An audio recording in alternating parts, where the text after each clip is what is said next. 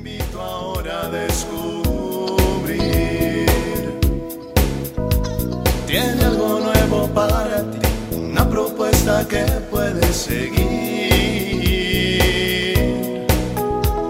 Una verdad que compartir, una nueva forma libre de vivir. Un sencillo estilo de servir, el camino hacia la santidad. Hola, qué gusto saludarte en otra cápsula de paz y bien. Como siempre vamos a invocar al Espíritu Santo que nos acompañe en estos momentos de reflexión, de paz y de encuentro con Jesús. Te voy a compartir el Evangelio de San Mateo en su capítulo 13, 44, 52. Jesús dijo a la multitud, el reino de los cielos se parece a un hombre escondido en un campo. Un hombre lo encuentra, lo vuelve a esconder y lleno de alegría vende todo lo que posea y, el y compra el campo. El reino de los cielos se parece también a un negociante que se dedicaba a buscar perlas finas y al encontrar una de gran valor fue a vender todo lo que tenía y la compró. El reino de los cielos se parece también a una red que se echa al mar y recoge toda clase de peces. Cuando está llena, los pescadores la sacan a la orilla y sentándose recogen lo bueno en canastas y tiran lo que no sirve. Así sucederá al fin del mundo. Vendrán los ángeles y separarán a los malos de entre los justos para arrojarlos en el horno ardiente. Allí habrá llanto y rechinar de dientes. ¿Comprendieron todo esto? Sí, le respondieron. Entonces agregó, todo escriba convertido en discípulo del reino de los cielos se parece a un dueño de casa que saca de sus reservas lo nuevo y lo viejo. Palabra del Señor, amén. Bueno, pues esta historia, estas dos historias estas dos parábolas que aparecen al final de este capítulo 13 de Mateo, pues nos hablan de ese reino de Dios. Un reino de Dios que se parece a una perla hermosa que se encuentra. Y en realidad es un verdadero tesoro lo que hemos recibido a través de la fe. Un tesoro que, bueno, pues nosotros podemos tener eh, esos tesoros en el amor de nuestra familia, en los amigos, en la gente que queremos, pero nunca se va a poder comparar a ese amor, a ese tener a Dios en nuestra vida, en nuestros corazones. Es algo que nos sobrepasa, es algo que nos desborda. Por eso dice ahí Primera de Crónicas 29:11, Tuyos son, Señor, la grandeza y el poder, la gloria, la victoria y la majestad Tuyo es todo cuanto hay en el cielo y en la tierra. Tuyo también es el reino y tú estás por encima de todo. Ese es el tal Dios en el que nosotros buscamos, creemos y que cuando lo hemos encontrado, pues lo cuidamos así como un tesoro. ¿Y cómo encontramos a ese Dios? Pues tenemos esos medios que nos dan los mandamientos, los sacramentos, el sacramento del bautizo, que es esa iniciación en nuestra fe, y que por eso yo siempre que bautizo, pues le pido a las personas que están ahí que se involucren y que vean con mucho interés todos los ritos que acompaña el sacramento porque pues lo más seguro es que eh, nos hayan bautizado a todos muy chicos y no nos recordemos de lo que ahí pasó entonces, ir viviendo esos momentos en que somos ungidos, cuando somos profetas, sacerdotes, reyes, cuando se nos hace esa eh, oración de exorcismo y esa unción, cuando somos bañados con esa agua bendita, pues todo eso nos va llevando a encontrar en esa fe la presencia de Dios y, y saber cómo eso se recibe como un tesoro. Pero esta fe es algo que pues también nosotros con la alegría de haber encontrado un tesoro en la fe, no podemos quedarnos sin compartirlo, sin llevarlo a los demás. Es saber que eh, es una responsabilidad también pues dar a mostrar este reino. Recuerdo cuando eh, estudiábamos teología, nos mandó el padre que nos daba un curso de homilética, eh, un domingo nos dijo, a ver, van a ir, anótense cada quien en una iglesia diferente y ahí van ustedes a, a, ver qué pasa, o sea, qué encuentran en esa Eucaristía que van a ir. Y nos vemos la próxima clase. No, pues ya, digo, el domingo cada quien fuimos a una iglesia diferente y cuando regresamos el día en que había la clase, pues todos compartimos nuestra experiencia. Algunos coincidíamos en que, bueno, pues la iglesia estaba muy oscura, como que le faltaba luz. Casi todos coincidimos en que el sonido era pésimo. Muchos también coincidimos en que pues los coros estaban bastante desafinados, como que les faltaba injundia para tocar las eh, canciones. Y en lo que sí definitivamente todos eh, tuvimos el mismo sentir y la misma apreciación es la terrible homilía que estaba durmiendo a toda la asamblea.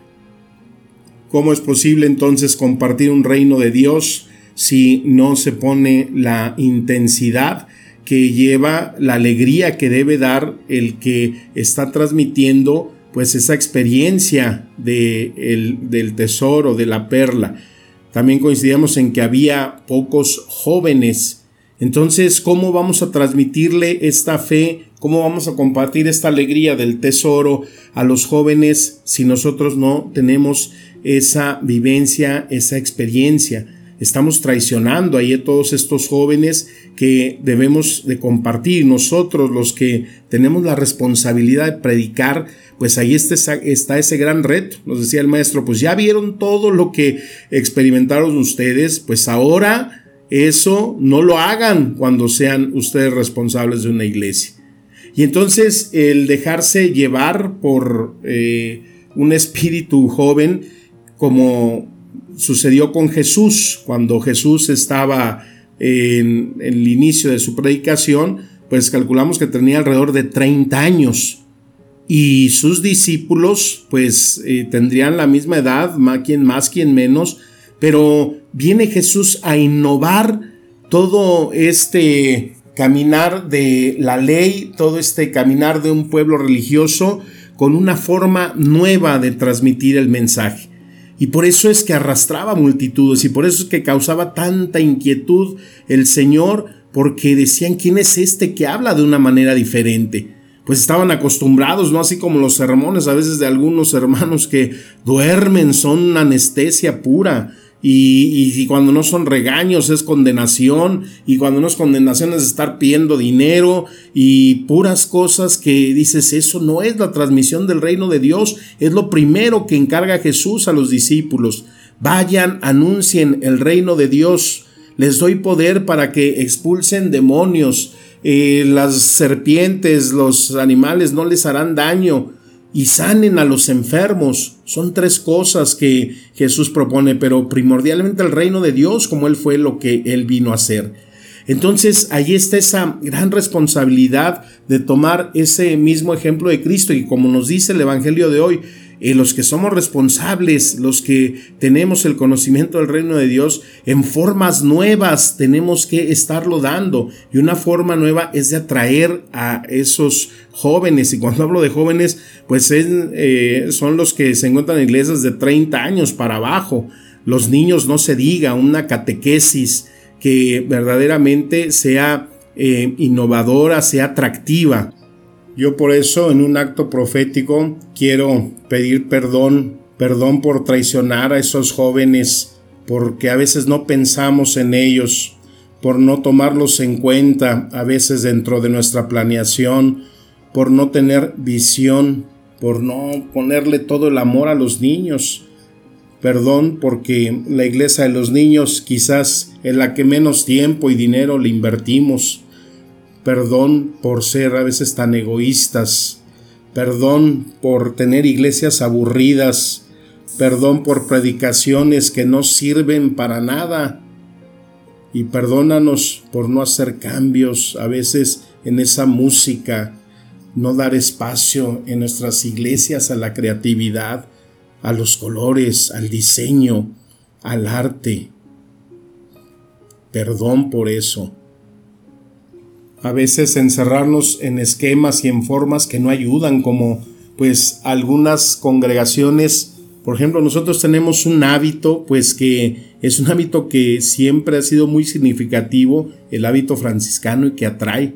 Hay, hábitos muy bonitos, pero hay hábitos que de veras imponen y dan miedo.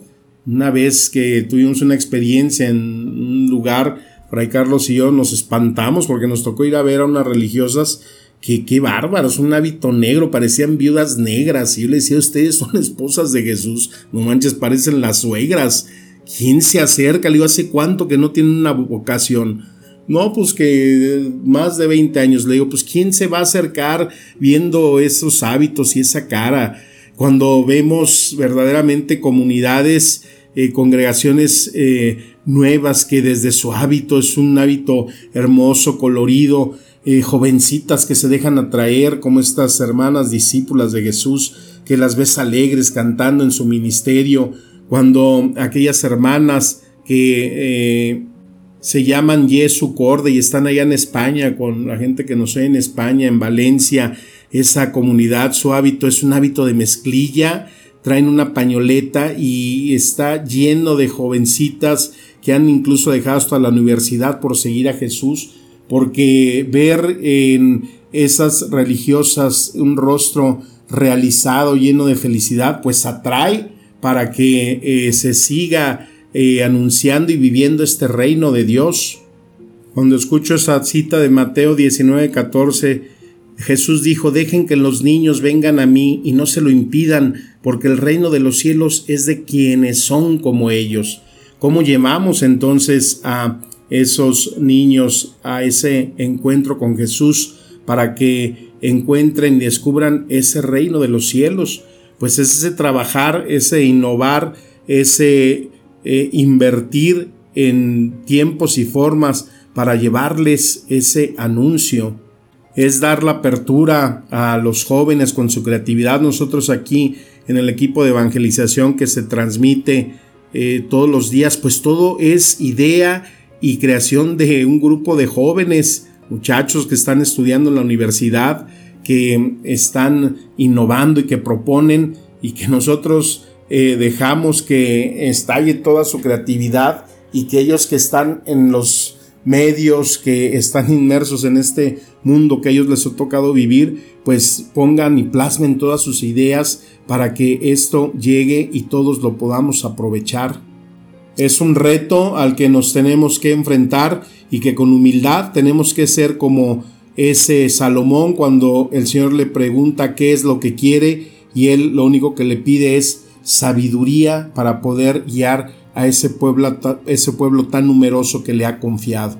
Tenemos una responsabilidad muy grande los que estamos al frente de los púlpitos de la predicación de una iglesia Está también involucrada la familia, los padres que son responsables de vivir una fe y transmitírsela a sus hijos. Cómo hacemos un ambiente en familia para ir viviendo ese encuentro con el Señor. Pues hay tantas maneras, ¿no? Hay muchas caricaturas en los niños de corte bíblico, eh, tenemos la música, cantos cristianos hermosos que podemos poner en nuestras casas y que un canto, una letra puede ir transformando, puede ir generando un encuentro con el Señor. Entonces pidámosle como Salomón sabiduría, sabiduría al Señor para poder nosotros también anunciar este reino de Dios y que también nosotros con el gozo de vivirlo lo sepamos extender para todo aquel que necesita, para todo aquel que es cercano a nosotros. Y que por eso esas palabras nos sigan administrando el espíritu y la vida que necesitamos para cumplir este mandato del Señor. Te mando un fuerte abrazo, mi deseo de paz y bien, y que tengas una bendecida semana que inicia en este día. Amén.